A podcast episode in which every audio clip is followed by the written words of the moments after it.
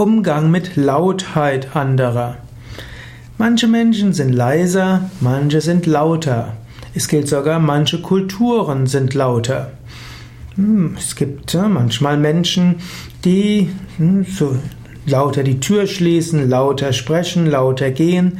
Und es gibt Menschen, die sind subtiler. Zum Beispiel Japaner sind relativ leise. Amerikaner sind häufig etwas lauter. Wer ist besser? Keiner ist besser. Es gibt unterschiedliche Kulturen und da gibt es gute Gründe. In Japan waren schon immer viele Menschen auf engem Raum. Dass man dort gut zusammenleben kann, dazu war es notwendig, leise zu sein. Amerika war ein weites Land, um sich zu, verständigen, musste man lauter sein. Amerikaner hatten schon immer mehr Quadratmeter pro Person. Und dass die Familie sich verständigt, da war lauteres, lauteres Zurufen wichtig und es war nicht so wichtig, dass man leise ist.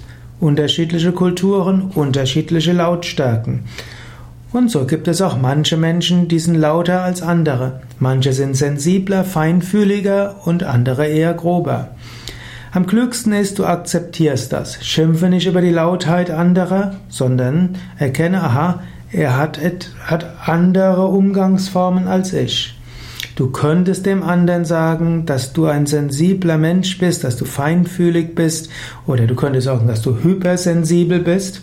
Denn wenn du sagst, ich bin zu feinfühlig und da sagt dem anderen dann, du bist grob, dann fühlt der andere sich angegriffen. Nicht? Aber du sagst, du bist hypersensibel und dir tut das irgendwo weh, wenn jemand so laut ist oder die Tür schlägt, dann wird der andere schauen, wie er das besser berücksichtigen kann.